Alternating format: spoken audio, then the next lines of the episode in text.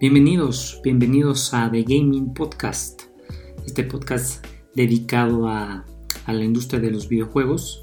Vamos a hablar de todo lo que acontece al día a día o a las noticias más importantes que tengan que ver con la industria de los videojuegos. Vamos a tratar de platicar un poco y de manera un poquito más amplia ¿no? de lo que se trata la industria de los videojuegos, no solamente en los videojuegos en sí, no solamente de los videojuegos que salen cada cierto mes, sino también platicar un poco de cuál es el estatus actual ¿no? de algunas de las compañías que desarrollan videojuegos, así también pues de algunos de los directores, algunos de los directores más importantes, eh, también como desarrolladores indies, eh, todo esto ¿no? que, tenga que ver con, con la industria de los videojuegos. También va a haber ocasiones donde vamos a platicar un poco ¿no? de, las nuevas películas, de las películas eh, que tengan mucho auge, mucha importancia ¿no? Eh, en sus ventanas de lanzamiento, aunque también vamos a platicar un poco de series y un poco de anime.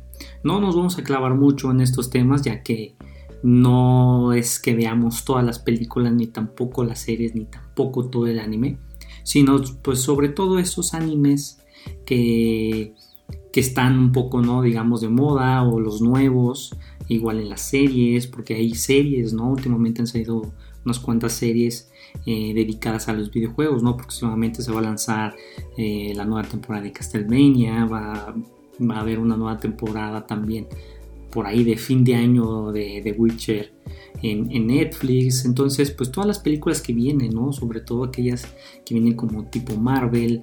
Eh, se acaba de estrenar la película de Sonic. Entonces, vamos a tocar esos temas en este podcast. Obviamente nos vamos a enfocar 100% a, la mayoría del tiempo a comentar las noticias más importantes de, la industria de los videojuegos. Entonces, eh, bienvenidos. Eh, también comentarles que va a haber nuevos, nuevos integrantes o también vamos a tener algunos invitados. Por lo que, pues, los siguientes eh, episodios van a ser muy, pero muy importantes, ya que van a conocer también a otra parte del staff, van a conocer a nuestros, nuestros invitados. La mayoría de los invitados van a ser eh, muy cercanos al círculo de, Gaming Podcast.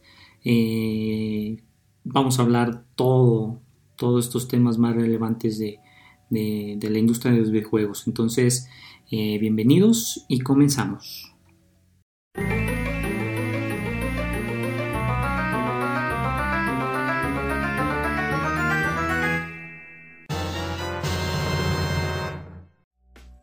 nuestra primera noticia es que Geoff Keighley, este periodista, super influencer, digámoslo así, dentro de la industria de los videojuegos, pues ha anunciado que no va a ir al evento, no acudirá este año. Entonces es una noticia que impacta mucho ya que eh, Geoff es uno de los mm, hosts más importantes dentro del evento ya que pues en su programa o en su evento dentro de, la, de las conferencias, eh, él tenía un programa llamado E-Triculisium. Entonces este era un programa donde presentaba a diferentes desarrolladores, incluso directores de los videojuegos que se iban a presentar o se presentaban dentro del evento y pues era información prácticamente de primera mano, ¿no? Su gran, mm, ahora sí que influencia dentro de la industria le facilitaba poder estar cerca de las marcas, tan cerca de las empresas de videojuegos, que podía tener muchísimas entrevistas muy importantes con todos los desarrolladores y empresas de desarrollo eh, de videojuegos. Entonces, al anunciar esto, lo que él comenta es que ya no va a producir una edición más de Letras eh, Coliseum en, este, en esta versión o en esta nueva versión de L3, ya que pues después de 25 años de asistir al evento, este año no va a participar. Entonces lo que él comentaba, y citándolo a él, dice que cubrir y presentar el E3 siempre ha sido algo importante para él y él quiere dar el apoyo a los desarrolladores y a toda la gente que se dedica a hacer eh, videojuegos dentro de la, industria, pues lo va a apoyar de una manera diferente. Es por eso que no va a producir su programa de E3 Coliseum este año por primera vez en 25 años. Entonces, esto de qué nos habla? De que el E3 están, si no es que pasando de moda, que no es así, de que muchos fans como nosotros pues estamos esperando el evento no L3 para conocer los nuevos videojuegos, ver a Nintendo, ver a PlayStation, ver a Xbox, que es lo nuevo en videojuegos y sobre todo en esta ocasión ya que se está acercando una nueva generación de, de consolas.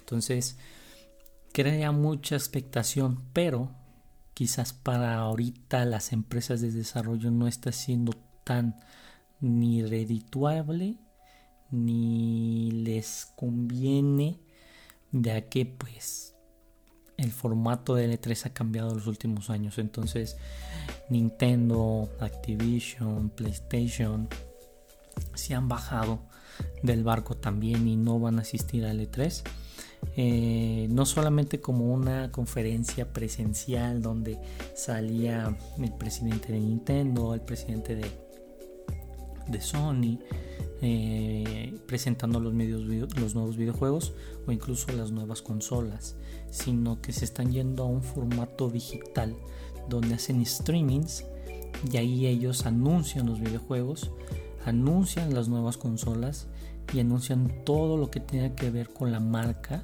y con la empresa de desarrollo. Entonces se está yendo un formato más digital, pero aún no tenemos así como confirmación ni siquiera de los mismos eh, organizadores del E3 cómo es que se va a llevar el evento en este año. Entonces, por ahí había una, había una lista eh, que aún no ha sido tan confirmada, pero se filtró una lista de los posibles participantes. Entonces, eh, aún no ha sido 100% confirmada, pero se dice que sí. Entonces, yo pienso en, lo personal que la decisión de Geoff Keighley eh, viene más que nada de, de no tener el apoyo de los organizadores, ya que los organizadores son una empresa que se llama ESA. Entonces, estos organizadores el año pasado eh, filtraron información de los participantes, no solamente de los fans que fueron a ver las conferencias, sino también de la gente que era parte de empresas de videojuegos. Entonces es un tema súper delicado donde se filtró información súper delicada desde donde vivían, teléfonos, domicilios y etcétera. Entonces, entre esa información pudo haber estado la de Geoff Keighley y la de muchos otros desarrolladores. Entonces, hasta el momento los organizadores no quisieron dar como la cara y decir qué fue lo que pasó, sino que simplemente se lavaron las manos de que fue, fue un accidente, fue un evento que se, que se salió de las manos y ya. Entonces la falta de apoyo, ni siquiera disculparse, ni siquiera ver las medidas necesarias para poder mitigar este tipo de cosas, pues yo creo que ha sido una de las principales razones para que las empresas de videojuegos y los desarrolladores, directores y prensa eh, no quieran asistir al E3. Entonces es un tema de, pues muchas veces de tener seguridad de la información, tener seguridad incluso de quienes van. Entonces son temas delicados a fin de cuentas pues no se ha confirmado el formato para el E3 en este año, tampoco se han confirmado quiénes van, hay listas por ahí filtradas, pero bueno, hasta no saber qué es lo que se va a presentar en el E3, pues bueno, eh, sería estar esperando estas fechas para ver si se anuncia algo. También tomar en cuenta de que Sony va a tener un evento en el mes de febrero eh, finales de, febrero a inicios de marzo, donde va a presentar oficialmente el E3. Entonces, cosas como esta, como PlayStation que está presentando cosas nuevas justo antes y no dudo que va a tener cosas después del E3 y no están tomando en cuenta el E3 como tal, como ese, esa vitrina hacia los fans para presentar las nuevas consolas y nuevos videojuegos, pues ya habla de que el E3 pues prácticamente le están dando la espalda. Entonces, dentro del romanticismo, ¿no? De, de un fan y de querer siempre no estar en los streams y no perderse las conferencias, no perderse esos nuevos anuncios. Pues sí, han sido tantos años que, nos han sorprendido, algunos otros años no tanto, pero pues la emoción ¿no? de, saber que el E3 y las conferencias van a estar, pues ahorita se está poniendo un poquito en duda. Entonces, pues vamos a ver qué, qué sucede, vamos a ver qué sucede en los próximos días y, poder confirmarles aquí pues cuáles son los siguientes eh, eventos confirmados para el E3 entonces no duden que estando en el E3 vamos a compartirles y vamos a platicar de todo lo que se presenta pero pues bueno esto ha sido una noticia muy fuerte eh, en cuanto en cuanto al E3 entonces pues bueno vamos a esperar este para ver cuáles son las, listas oficiales. Aquí tengo una, vamos, voy a aprovechar a, leerla. Aquí tenemos una lista, pues al parecer oficial, de quienes van a estar en el E3. Y pues bueno, en el, en el line-up, en cuanto a empresas de videojuegos de gran prestigio y famosas, eh, va a estar Xbox, va a estar Nintendo, va a estar Ubisoft, va a estar Bethesda, va a estar Sega, va a estar Capcom, va a estar Square Enix, va a estar Tech2, va a estar Bandai Namco y también al parecer va a estar pues Warner, Warner Games. Y pues bueno, al parecer la empresa, eh, esa, así se llama, esas son sus siglas, también adjuntó que van a estar algunos otros, no están confirmados todavía, pero va a haber todavía más más compañías que van a asistir. Al parecer es la lista oficial. Obviamente la ausencia más notable es, de, es la de Sony, ¿no? que confirmó hace un mes que no irá al E3. Igual que el año pasado, entonces ellos van a hacer sus eventos. No olvidar que ellos tienen el Tokyo, Game Show y otros eventos durante el año donde pues, le dan más prioridad incluso no están atados a alguna empresa eh, que genere algún evento, sino que pues ellos al ya tener eh, desarrollando sus propios streamings para poder presentar lo nuevo eh, para PlayStation, pues ellos avisarán algún día cuando van a presentar sus, consolas o los nuevos los nuevos títulos que tienen que tienen eh, preparado para nosotros. Entonces, pues bueno, esa es la lista. Mm, según eso confirmaba. Pero pues bueno, todavía parece que van a, van a estar actualizándola para los próximos meses. Entonces, pues esperemos y cuando esté el 13 vamos a estar.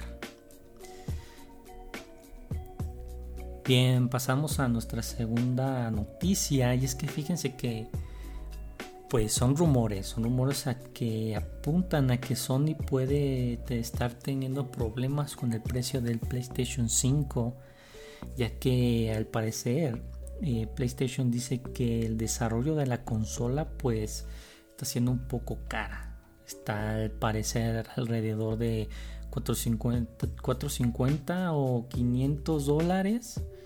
Sí, al parecer son 450 lo mínimo. Que al parecer en México son como 8300 pesos.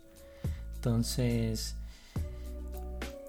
lo más caro o el principal problema en el que se enfrenta Sony es que la memoria flash del PlayStation 5 es muy cara, ¿no? Está usando una DRAM y una NAND para poder tener el procesamiento y el almacenamiento y suministro correcto de la memoria. Entonces es lo más caro que ahorita está teniendo el PlayStation 5 dentro de, la consola. Eh, no, no dudaría que también el microprocesador, pero pues bueno, hasta, hasta no saber qué versiones va a tener, vamos a poder saber qué tan caro va a ser. Entonces, a fin de cuentas, PlayStation está queriendo dejar el precio final en alrededor de 470 dólares, que son como 800, no, 8700 pesos, más menos, dependiendo de cómo amanezca el dólar. Pero pues si es algo caro, tomando en cuenta que aquí en México eh, los gastos de importación, aduanas, todo eso, pues puede sumarle algunos mínimo unos 5 mil pesos más, 4 mil pesos más. Entonces se toma en cuenta el revenue de donde lo compres en estas, en estas eh, tiendas, ya sea Game Planet, ya sea Gamers, ¿no? las principales tiendas aquí en México, o incluso desde Amazon, dependiendo de cuánto cuesta en la conversión de, dólares a, a, pesos, a pesos mexicanos. Entonces, eh, está teniendo problemas PlayStation para poder eh, definir un precio para el PlayStation 5. Eh, hay un tema por ahí donde también pues ahorita con, con, el virus de coronavirus está entorpeciendo un poco el desarrollo de del PlayStation 5. El impacto no ha sido tan significativo, dice Sony, pero eh, están teniendo algunos problemas ahí para poder tener el PlayStation pues a punto, ¿no? Eh, para poder ser lanzado. Entonces mm, se, se, depende mucho de la situación ahí en Japón, en, aquellos lugares en China sobre todo para saber cómo evoluciona el brote del coronavirus que pues lamentablemente incluso hasta Nintendo ha dicho ¿no? que se que ha tenido un impacto pero no ha sido tan grande como para poder detener la producción incluso lanzamientos entonces el tema es complicado no solamente es para el sector financiero de Sony sino también la facturación la fabricación y muchos etcétera que están pues afectando y poder determinar el precio del PlayStation 5. Entonces, eh, una de las estrategias que se ha estado comentando es que PlayStation, eh, Sony se está esperando a ver cuánto va a costar el, Xbox, eh, el Xbox Series X de, de Microsoft, ya que pues ni siquiera ellos han podido definir un precio y determinarlo para poder ser anunciado. No dudo que en un próximo streaming que haga PlayStation y donde presente el PlayStation 5, pues ni siquiera dé el precio, ¿no? Y quizás van a ser los highlights o el, el overview de, de qué es lo que tiene el PlayStation 5 de qué va el PlayStation 5, cuáles son los features que va a tener el PlayStation 5. Entonces es muy importante porque está un poco tenso el tema de las consolas de nueva generación, ya que pues son muchos los factores que están afectando para poder anunciarlas y pues al parecer están esperando el momento preciso para poder anunciarlas al 100% ya que solamente hemos visto algunos videos muy pequeños de sus diseños. PlayStation solamente ha dicho más o menos cuáles son los features, el logo. Entonces es un momento que es muy importante para la industria ya que pues ya muchos desarrolladores y muchas empresas de desarrollo como Ubisoft, como Activision, como Bandai ya están teniendo los las consolas de desarrollo en sus manos, entonces pues prácticamente ellos no pueden decir mucho. Entonces vamos a esperar a los siguientes anuncios, yo creo a finales de febrero vamos a tener información, por ahí en marzo conforme se vaya acercando cada vez el E3, vamos a tener más información y pues bueno, vamos a estar ahí para, para informar. Vamos a la siguiente y es que fíjense que Phil Spencer eh, eh, está catalogando eh, la situación de Xbox en Japón como, como inaceptable. Esto es muy, muy curioso ya que la compañía ya en, en Japón no es pues para nada popular. Las compañías populares allá de desarrollo de videojuegos y de consolas pues prácticamente es Nintendo y PlayStation. De ahí en más, Bandai Namco es quien más la está rompiendo allá, ya que tiene la mayoría de las licencias en cuanto a anime, ya sea Dragon Ball, ya sea One Piece, ya sea Naruto, ya sea One Punch Man. Entonces, hay videojuegos que ya se están actualmente desarrollando de esas licencias y pues son como pan caliente, se venden en las diferentes consolas excepto en Xbox. Entonces, el esfuerzo que he estado tratando haciendo Microsoft para poder eh, pues meterse al mercado de Japón ha sido pues muy muy difícil. Aquí voy a citar a lo que dice Phil Spencer y dice, nuestro mercado en Japón para Xbox es importante para nosotros, dice Phil Spencer. Obviamente Sony y Nintendo son compañías japonesas fuertes que han hecho un gran trabajo. No sé si ganaremos en Japón en corto plazo, pero la posición que tenemos hoy en dicho país es inaceptable para mí.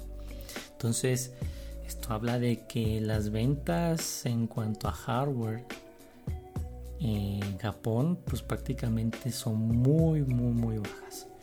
Por ahí hay videos donde eh, varios youtubers no visitan Japón y van a estas tiendas de videojuegos y pues prácticamente en todos lados ves eh, boots o estantes llenos de consolas para venderse de PlayStation, ya sea PlayStation 4, ya sean eh, Nintendo Switch o el mismo 3DS.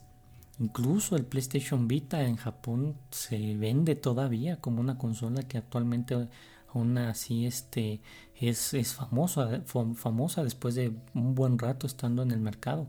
Entonces, boots que tengan que ver con Microsoft y con Xbox, pues prácticamente son muy pocos las cantidades de, de videojuegos que están allá. Tomando en cuenta que la mayoría por ejemplo, un ejemplo de, de Nintendo, de PlayStation, tienen sus versiones japonesas del videojuego.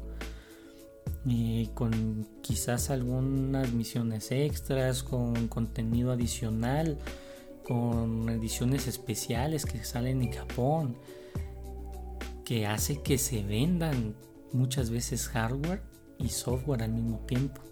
En el caso de Xbox no, en el caso de Xbox la mayoría de los videojuegos que están en Japón son importados de Estados Unidos o de este lado hacia allá para poderse vender. Entonces es un tema que pues Microsoft debería de manejar muy bien, eh, sobre todo Phil Spencer, ya que pues en el pasado han tenido muchos errores, muchos errores de comunicación, muchos errores de distribución en aquel país. Entonces, Japón es uno de los mercados más grandes hablando de videojuegos.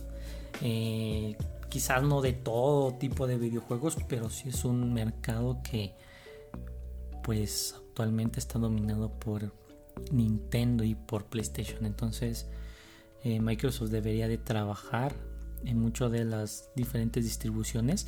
No olvidar también que Xbox tiene el servicio de Game Pass y está trabajado en Project Xcloud que podrían ayudar a que en Japón pudiera repuntar con estos servicios y puedan eh, quizás evitarse la distribución de, de, contenido físico como son los discos, ¿no? De la caja con el disco y los japoneses puedan comprar la consola y pues a través de internet descargar los videojuegos. Entonces, aquí voy a citar un, un comentario que dice Phil Spencer dice, creo que lo que sí se puede tener es más contenido que sea propio de Japón. Dice, solo diré que creo que podemos hacerlo. No estoy anunciando nada, pero creo que el mercado japonés es específicamente importante debido a la comunidad creativa que tiene y a su comunidad de jugadores y quiero que Xbox signifique más allá de lo que hace hoy. Es lo que comentábamos, o sea, Nintendo y PlayStation tiene su desarrolladora japonesa con muchas, pero muchas empresas que están en Japón que prácticamente están desarrollando videojuegos para Japón y también para pues, la demás eh, la demás gente en el mundo. Por ejemplo hay, hay juegos que solamente salen de Japón y de ahí la única manera de que uno pueda tenerlas es pues importando el videojuego porque prácticamente no vino de este lado. Licencias muy fuertes como tipo videojuegos que hace Kojima eh, videojuegos que hace Bandai Namco videojuegos que pueda hacer eh, Nintendo, ya sea de Legend of Zelda, los Mario, eh, Star Fox, todo esto pues que es muy conocido de este lado del charco, pues obviamente se las traen, pero hay otros videojuegos muy específicos que se quedan allá, entonces es lo que menciona Phil Spencer, que pues para ellos sería muy significativo tener un una desarrolladora japonesa que pueda generar videojuegos no solamente que sean exclusivos de Japón, pero que sí tengan pues este tipo de desarrollo para este mercado. Entonces, esperemos que, con, el nuevo Xbox eh, apunten a ese mercado eh, y pues ver si con el Xbox Series X puedan, puedan dominar o al menos meterse en el mercado en Japón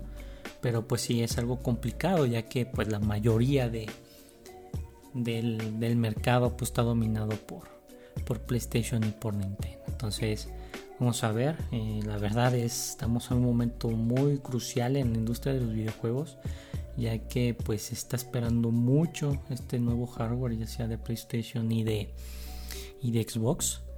Entonces pues prácticamente la industria está está esperando los anuncios y saber qué día salen y pues obviamente el precio porque muchas de las prestaciones que pueda tener la consola pues se van a derivar mucho en el precio y también el éxito de la consola quizás independientemente del precio es pues esas prestaciones y esos features que pueda tener la consola que sean atractivos hacia, hacia el público. Entonces eh, va a ser una competencia muy muy importante que pues bueno esperemos ver eh, próximamente. Fíjense que hablando de las nuevas consolas, pues tenemos un rumor por ahí donde se dice que el CEO de Ubisoft eh, menciona que el PlayStation 5 y el nuevo Xbox tendrán retrocompatibilidad con casi todo el catálogo anterior. Este es yo creo un feature de las consolas que podría ser hasta cierto punto muy pero muy importante también dependiendo de en qué enfoque no quieran quieran llevarlo las, las compañías ya sea PlayStation o Microsoft ya que pues el CEO de Ubisoft está pues mencionando que estas dos consolas van a tener compatibilidad con la mayor parte del catálogo anterior y dice que las consolas ejecutarán el catálogo anterior de las consolas previas. Será algo nuevo en la industria. Ayudará a las generaciones antiguas a continuar siendo grandes consolas en el mercado en los años venideros. Eh, hay que tomar con pinzas esto ya que si menciona que va a ser compatible con el catálogo anterior, quiere decir que sería PlayStation 4 y Xbox One. Cada, cada una en su caso, ¿no? Pero de ser cierto esto, pues prácticamente se puede esperar que las versiones anteriores de, los videojuegos, de, sí, prácticamente de, los videojuegos que vayan a ser lanzados, eh, pues quizás corran con una versión mejorada de del mismo juego que corriste en PlayStation 4 que va a correr en PlayStation 5 quizás un, una mejor, mejor rendimiento en pantallas de carga en una mejor definición en 4K, quizás más de 4K. Entonces, con mejor refresh rate. Entonces, es muy importante ya que pues prácticamente el catálogo anterior o el actual todavía en PlayStation 4 y Xbox pueden correr de una mejor manera. Ahora, ¿cuál es la teoría aquí? Que quizás los nuevos videojuegos que se anuncien para la consola en PlayStation 5 y en Xbox puedan tener pues algunos features obviamente totalmente distantes del rendimiento de un PlayStation 4 cuando sean específicos o los quieras jugar en PlayStation 5. Ahora, si los juegos de PlayStation 4 van a estar también en PlayStation 5, es saber si con tu catálogo que ya tienes, tu disco que ya tienes comprado en PlayStation 4, al meterlo en PlayStation 5, se va a hacer un upgrade, quizás de rendimiento. Quizás eso es lo que se podría esperar. Pero pues también eh, sería ver tantos videojuegos o qué parte del catálogo pues pueda estar disponible para, para ser jugado en, en la nueva consola. Entonces quizás en esta parte los videojuegos first, first party de PlayStation y de Xbox pueden ser los que lleguen primero a, a, poder ser jugados en las nuevas consolas y después pues poder incluir los demás videojuegos que obviamente pues dependen ¿no? de qué tan qué tanto se vendieron, qué tanto fueron eh, jugados en las consolas anteriores. Entonces sería importante eh, conocer estos features y que los puedan anunciar ya, ya que pues la, competencia va a estar muy muy importante va a estar muy este, difícil para las dos consolas ya que pues si es un feature que está en las dos y las dos mejoran los gráficos o el rendimiento de los, de los videojuegos anteriores o el, del catálogo de PlayStation 4 y Xbox, pues sí va a ser una competencia muy dura. Entonces hay que esperar para, para ver si esto se confirma en los próximos meses, ya sea por parte de PlayStation o, o de Microsoft. Entonces muchos decían también que, que el rumor apuntaba que podría ser súper, ¿cómo podría decir?, indispensable en esta generación de, videojuegos próxima que las consolas sean incluso retrocompatibles con consolas todavía anteriores. Por ejemplo, que hubiese videojuegos de Xbox 360 o el mismo Xbox One o del primer Xbox eh, en el nuevo Xbox Series X o en PlayStation 1, los de PlayStation 2 PlayStation 3, se pueden jugar en PlayStation 5. Puede ser posible, mm, quién sabe, pero en caso de que sucediera, yo creo que no van a ser todos los videojuegos, no, va a ser, no van a ser todos los títulos, quizás los más importantes y los más famosos de cada consola podrían estar disponibles, que sería de verdad un feature que para un fan de PlayStation pues prácticamente es una compra asegurada, ¿no? Ya que PlayStation 4 no pudo ni siquiera correr juegos de, consolas anteriores. PlayStation 3 lo intentó con PlayStation 2 y no eran todos los títulos. Entonces eran features que después de que se lo quitaron a PlayStation 3 pues se extrañó un poco. Entonces es un feature que muchos de los fans están esperando que pase. Pero bueno, eh, el tema es importante y el tema es interesante y que también por ahí se rumoreaba de que pues obviamente hacer una transición de generación de por ejemplo un PlayStation 4 o PlayStation 5 los videojuegos nuevos eh, iban a ser lanzados también para PlayStation 4 entonces obviamente en PlayStation 5 van a tener features muy específicos muy acordes a la generación ya que pues obviamente un nuevo lanzamiento que sea para PlayStation 5 va a correr de diferente manera en PlayStation 5 que en PlayStation 4 entonces va a ser muy interesante cómo se van a manejar esa, eh, esas diferentes versiones que vayan a salir.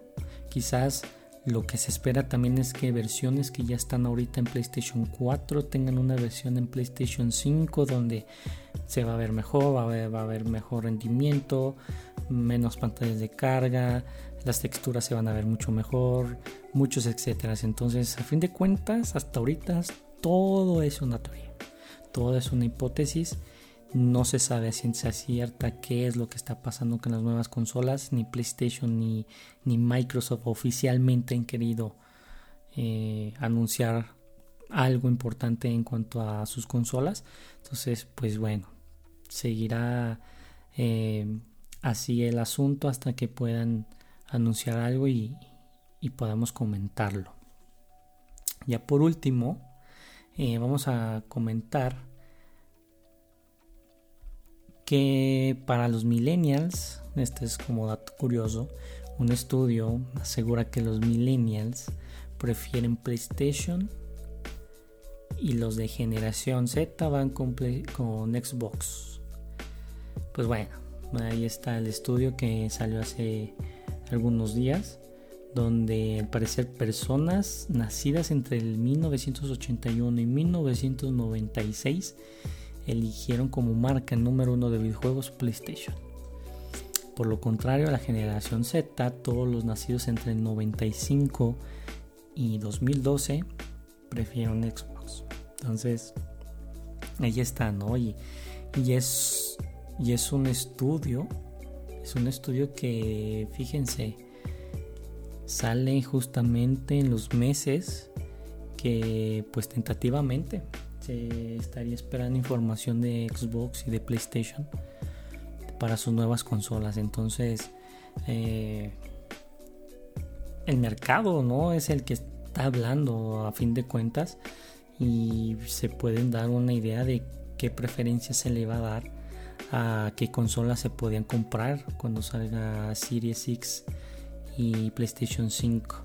Además de eso, Forbes compartió que en la lista de marcas favoritas por los millennials, en número uno, ya habíamos dicho que es PlayStation, segundo lugar es Amazon, tercer lugar es Target, 4 Disney, 5 Ford, 6 Jeep, 7 Apple, 8 YouTube, 9 hasta el 9 está Xbox y en el 10 está Nintendo. Entonces, muy interesante el estudio, muy interesante el estudio y pues, a fin de cuentas, lo que sí es seguro hasta el momento es que el lanzamiento de Xbox Series X y PlayStation 5 pues están contemplando su lanzamiento para finales de año. Entonces, todos estos estudios pues a fin de cuentas ayudan para saber cómo se va a mover el mercado de las consolas para fin de año y cuál va a ser la preferencia. Aunque también depende mucho de las empresas, ya sea de PlayStation, bueno, de Sony y de Microsoft, pues anunciar qué, qué prestaciones y qué features va a tener la consola que vayan a anunciar para pues así uno, uno darse, darse la idea y, y poder definir cuál va a ser la compra final de año. Entonces va a estar muy reñida la, competencia, muy emocionante, pero sobre todo pues los videojuegos, ¿no? Eh, creo que parte importante de un buen hardware y para que se pueda vender ese hardware es el software. Entonces muchas veces se dice que el software hace al hardware y pues puede ser así, puede ser así, puede ser una consola súper poderosa, pero no tener ninguna exclusiva o algún, algún título interesante por ahí. O puede ser la consola que menos poder tiene, pero con videojuegos muy interesantes. Entonces eh, se va a poner bueno, se va a poner interesante. Y pues bueno, a esperar a los anuncios oficiales que esperamos que sea para, para este, este mes o finales de mes. O si no, pues por ahí de L3 vamos a saber qué se va a poder anunciar o qué eventos va a haber, qué conferencias, qué streamings van a estar disponibles para poder estar presentes en, en, esos anuncios. Entonces, pues de noticias creo que es todo. Eh, para este primer podcast pues es muy interesante dar como el overview de lo que viene sobre todo que lo que más llama la atención pues son las nuevas consolas entonces es muy interesante que pues esta batalla va a continuar durante meses hasta que salgan. Entonces, pues vamos a estar al pendiente de los anuncios, vamos a estar al pendiente de los streamings para que pues tengamos la información y poder practicarla. y hablar de ella. Entonces, pues prácticamente son todas las noticias. Pues bueno, pues ya platicamos sobre las noticias eh, más importantes que han salido en los últimos días. Toda la mayoría de las noticias han sido de la generación eh, de videojuegos que está a punto de, comenzar. Y pues para terminar, pues prácticamente es eh, un pequeño tema, ¿no? vamos a cerrar con un tema eh, sobre opinión personal acerca de la nueva generación y hacer un pequeño análisis ¿no? de, después de que ya escuchamos estas noticias eh, poder ver y comentar qué podríamos esperar sobre las nuevas consolas entonces eh, para comenzar pues como ya se había mencionado estos meses han sido muy importantes para poder conocer qué podría pasar con la nueva generación. Prácticamente no hay muchas noticias alrededor, confirmadas más que nada alrededor de, estas consolas. Todos son rumores que comparten las, las empresas quienes ya tengan el kit de desarrollo. Pero a fin de cuentas, eh, la competencia entre eh, Sony y Microsoft se está viendo un poco nublada por lo que está pasando en, en estos países asiáticos con el coronavirus. Entonces eh, puede ser muy complicado saber si realmente vamos a tener un precio confirmado, si realmente vamos a tener algún evento confirmado donde lo pueden anunciar, ya sea cualquiera de las dos consolas, sobre todo más para Sony ya que él es japonés. Esta empresa es japonesa, entonces eh, Xbox pues puede tomar la delantera por ahí, pero más que nada es esperar, ¿no? Hasta que no esté confirmado todo, eh, va a ser muy, muy difícil saber de qué va. Entonces, eh, opinión personal, yo pienso que el tema de la retrocompatibilidad va a ser muy importante y va a resonar mucho en esta, en esta generación. Pero pues ahora sí la pregunta es, pues realmente un feature como retrocompatibilidad podría ser que te puedas decidir por una consola. O sea, yo también tengo mis videojuegos favoritos, ¿no? Que juegan en el PlayStation 2, en el PlayStation 1, en el PlayStation 3, en el mismo PlayStation 4.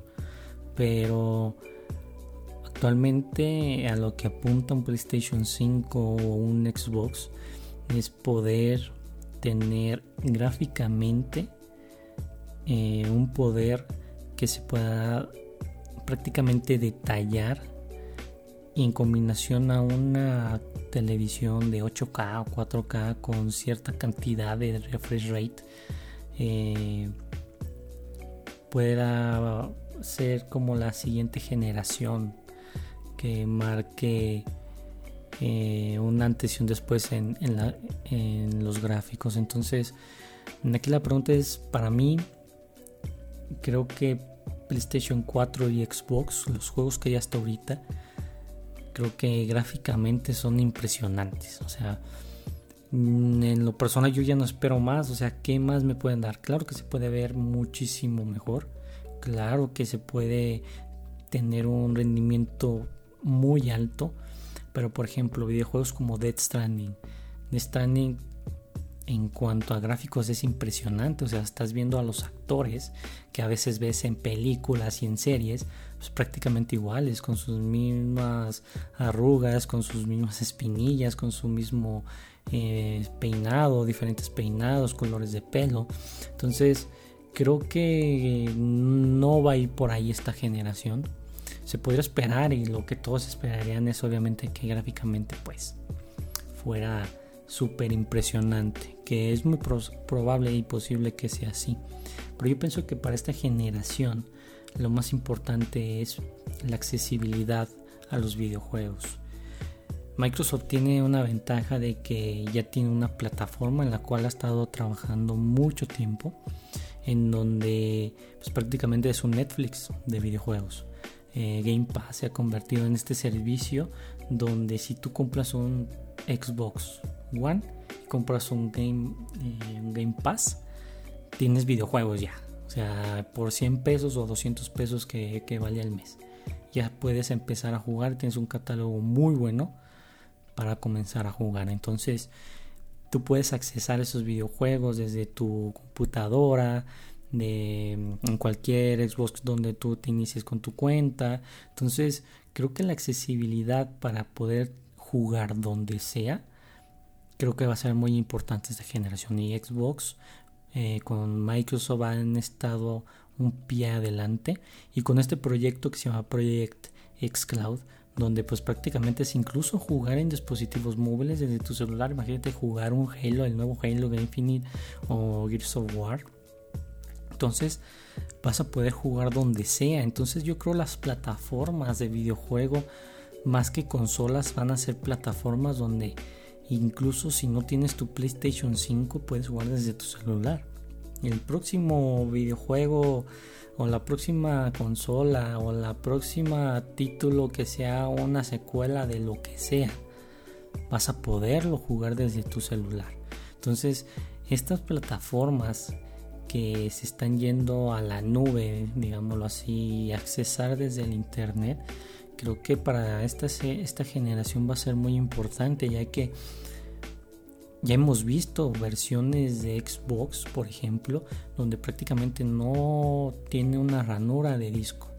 Entonces, eso te está obligando a tener Game Pass o a comprar en línea en la tienda de, Xbox. Pero a fin de cuentas es un mensaje muy claro donde el miedo principal es quizás que desaparezca el formato físico. Creo que es el miedo más latente. Pero a fin de cuentas eh, la industria está evolucionando y tiene que evolucionar. Entonces, si creaste o vas a crear una plataforma donde tú puedes tener a tu audiencia, tus clientes, consumiendo videojuegos o los servicios que has preparado en cualquier dispositivo, creo que eso es muy, pero muy atractivo para, para la gente.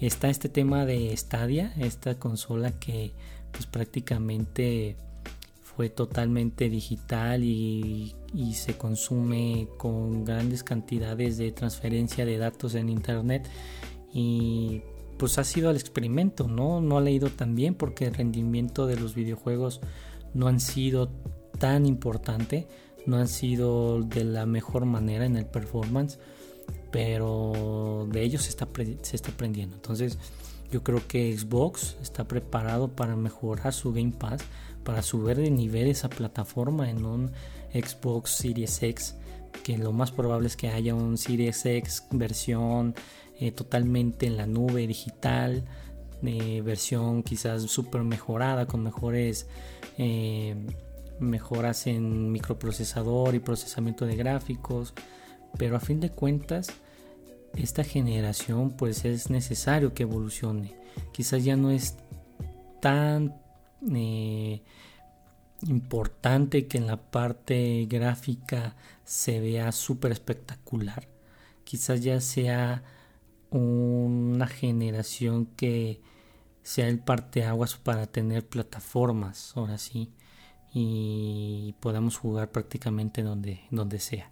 Y eso hará que el hardware, ya sea de móviles, ya sea de computadoras, de tablets, iPads, etcétera, pues mejoren para poder tener un rendimiento de esas plataformas de videojuegos eh, y se puedan ejecutar de la manera más smooth o más clara posible. Entonces yo creo que es muy importante de la parte de PlayStation eh, pues lamentablemente su servicio de PlayStation no solamente es en Europa eh, es igual es un catálogo de videojuegos donde tú lo contratas pagas al mes y lo descargas y comienzas a jugar. Entonces, de este lado de Occidente, pues no estás de servicio. Entonces, también es una plataforma que PlayStation, que Sony debería de estar trabajando muchísimo más para poder hacer competencia y poder generar esta, esta plataforma de gaming donde cualquiera y en donde sea que esté pueda, pueda consumir los videojuegos. Entonces, es muy importante que las dos compañías estén desarrollando no solamente videojuegos eh, con una calidad gráfica y rendimiento excepcional, sino también ese plus, ese servicio que tú digas, ¿sabes qué? Me voy a conseguir mi PlayStation 5 porque ah, tiene mi retrocompatibilidad, pero también tiene este servicio que cada mes que yo dé 100 pesos o 200 pesos pueda jugar todo lo que yo quiera. Entonces, y en donde sea. Entonces, eso es muy atractivo. Yo creo que esta generación va a ir para allá.